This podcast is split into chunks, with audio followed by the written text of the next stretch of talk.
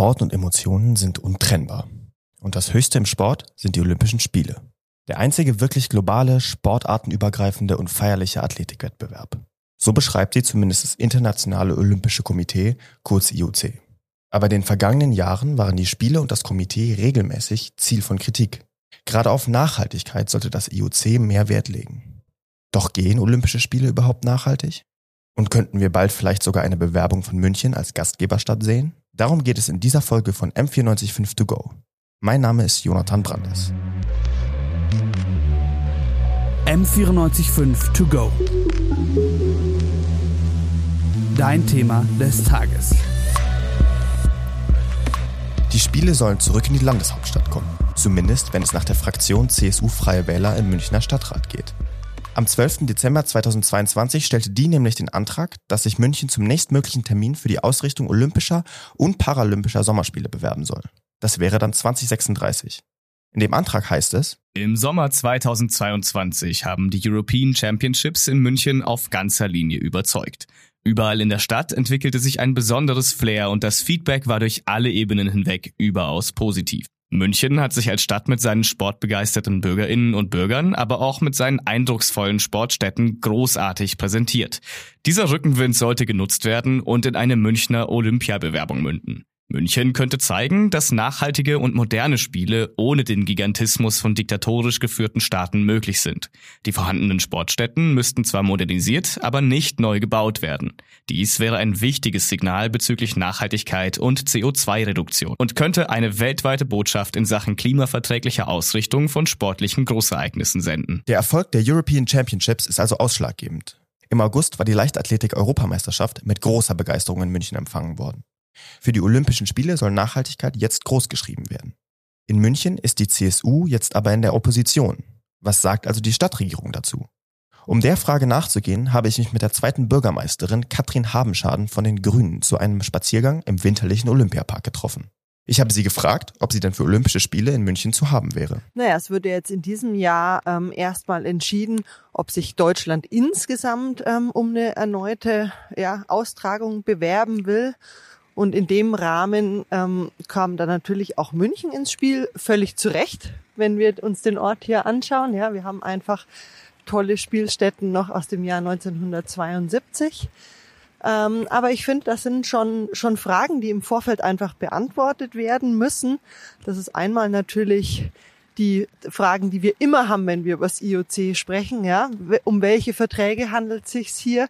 Ähm, welche Verträge müssen wir auch als Stadt eingehen?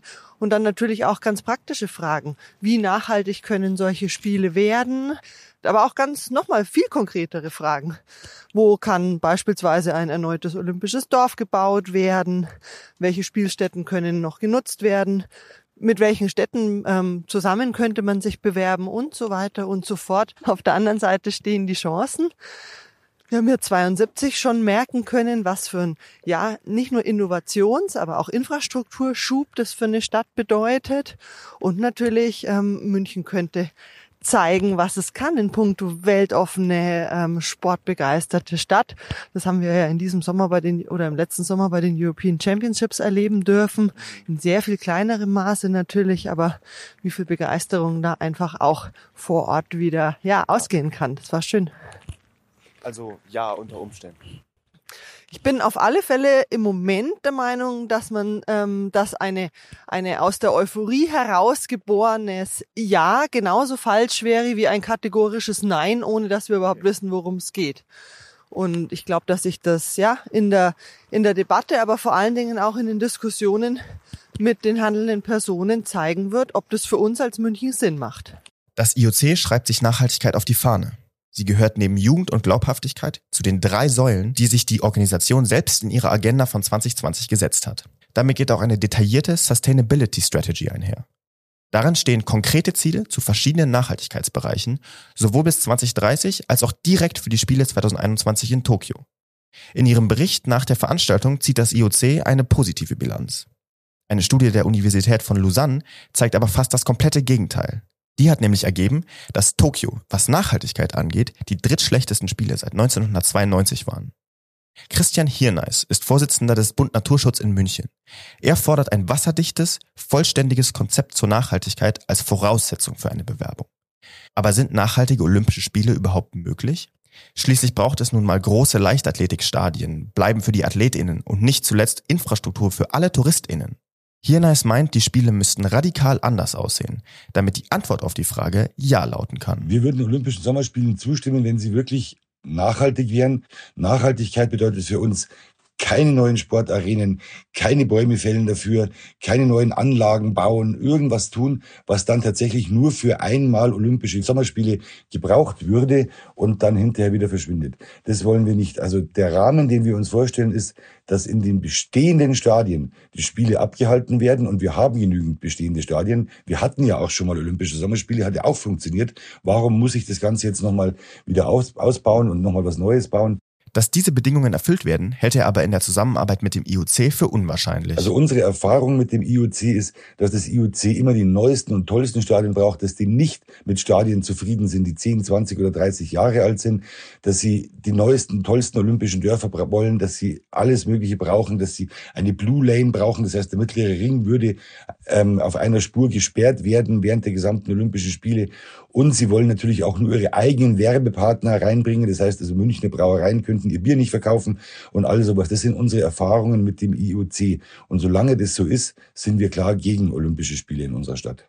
Die Erfahrungen, die der Bund Naturschutz gemacht hat, würden sich bei einer Austragung in München auch nicht ändern, glaubt zumindest Hirneis. Das IOC brauche aber gar nicht immer die neuesten und tollsten Stadien, hat mir Christian Klauer erzählt.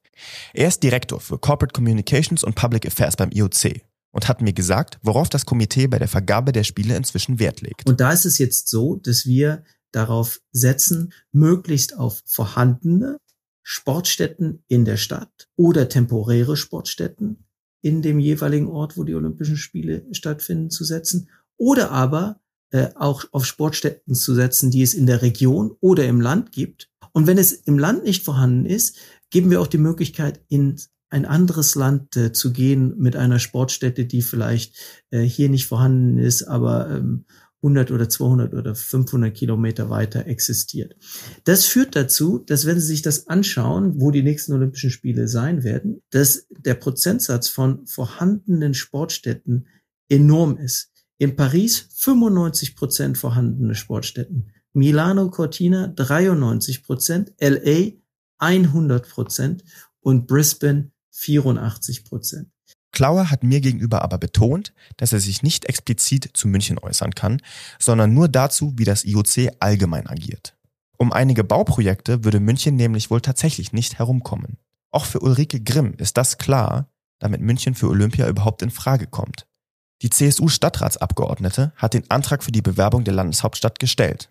Am Telefon hat sie uns erzählt, dass das für sie zwar kein Dealbreaker ist, sie aber trotzdem auf Kompromisse pocht. Man weiß ja, dass ähm, trotz allem die bestehenden äh, Sportstätten, die wir in München haben, ähm, durchaus eben überholt, ausgebaut oder auch nachgerüstet werden müssen. Und das müsste man halt bei einer Bewerbung auch ähm, sozusagen abchecken, wo man ähm, bereit ist auszubauen und wo es einfach nicht geht und man dann unter Umständen eben auch Kompromisse findet. Also ich denke, wenn Olympia nicht nur in irgendwelchen Staaten stattfinden soll, wo ähm, ja Diktatoren herrschen und wo sowas einfach durchgepeitscht wird, sondern wenn man das auch in einem europäischen Land machen will, ich denke, da muss man Kompromisse finden und das wäre für mich schon die Voraussetzung für eine Bewerbung.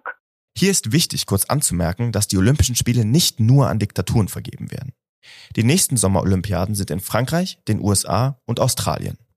Die Renovationen und Neubauten, die für München als Gastgeberstadt notwendig wären, waren auch im Gespräch mit Katrin Habenschaden Thema. Was die Weiterverwendung nach den Olympischen Spielen angeht, ist sie aber zuversichtlich. Ich sehe der Frage eigentlich optimistisch entgegen, ähm, weil wir ja wissen, wie es funktioniert im Gegensatz zu den anderen Städten. Und auf der anderen Seite ist natürlich schon ein, ein, die Ausrichtung von Olympischen Spielen immer auch ein Infrastrukturschub für eine Stadt. Das war ja 72 in München genauso. Da ist einfach viel entstanden, die S-Bahn, die U-Bahn und so weiter. Ähm, und das wäre natürlich auch ein, ein, ein Punkt, den ich als dezidierte Chance einer erneuten Bewerbung sehen würde.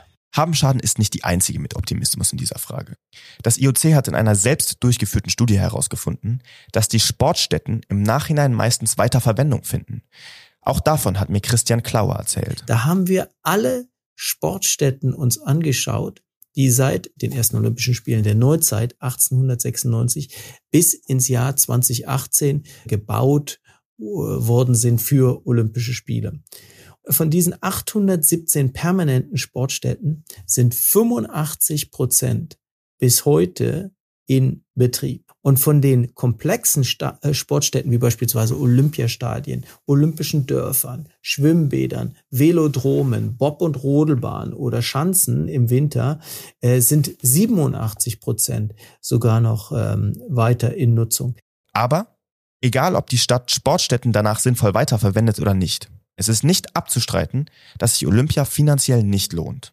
Veranstalterstädte ziehen aus finanzieller Sicht keinen Vorteil, sagt Wolfgang Menneck, Professor für Wirtschaftspolitik mit Schwerpunkt Sportökonomie an der Uni Hamburg.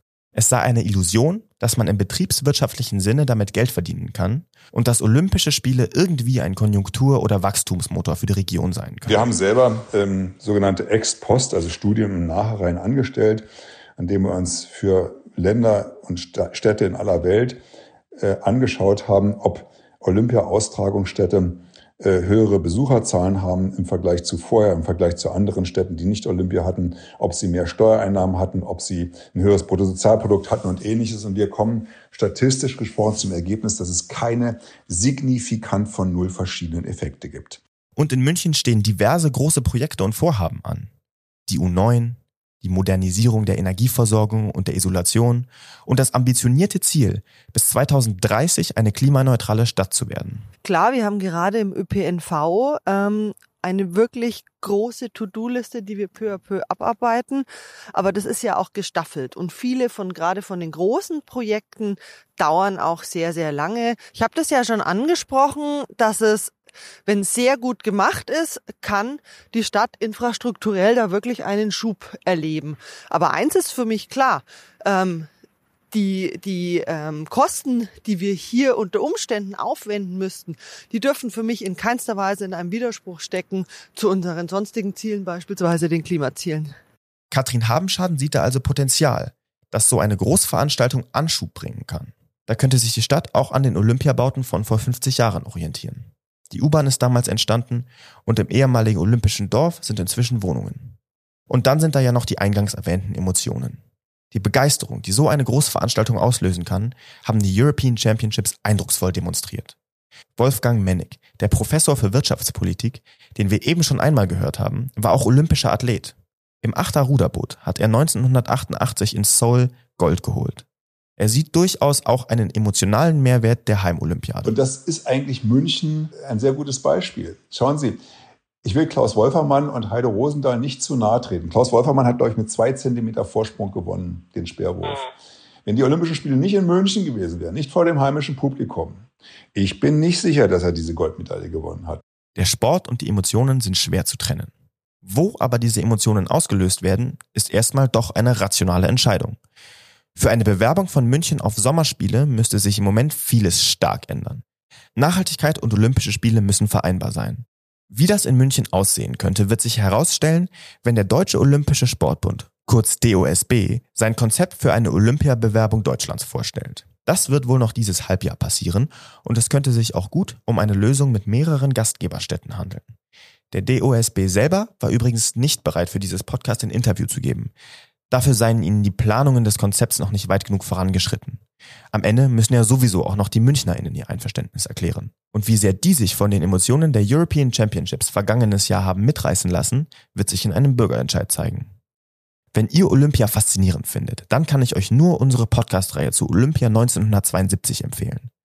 Olympische Spiele 1972, als die Welt nach München kam, heißt die, und ihr könnt sie auf allen Podcast-Plattformen hören. Hier ein kleiner Vorgeschmack. Eine Weltstadt mit Herz. So wollte München sich 1972 präsentieren. Und unter dem Motto hat die Stadt während der Olympischen Spiele im Sommer 1972 auch die Welt empfangen. Zuschauende und Sportlerinnen kamen von überall her in die bayerische Hauptstadt. Die U-Bahn wurde gebaut, im Haus der Kunst gab es eine Ausstellung über kulturelle Vielfalt, Die Stadt herausgeputzt für die ausländischen Gäste. Das war die M945 To Go Folge über ein nachhaltiges Olympia in München. Redaktionsschluss war der 3. März 2023. Ich bedanke mich bei allen InterviewpartnerInnen und bei dem Podcast-Team für die Produktion. Daniel Wagner hat mich netterweise redaktionell sehr stark unterstützt. Die Sendeleitung hatte Kilian Schröder und mein Name ist Jonathan Brandes. Vielen Dank fürs Einschalten und auf Wiederhören. M945 To Go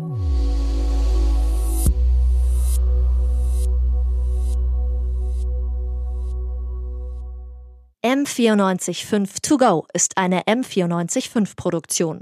Ein Angebot der Media School Bayern.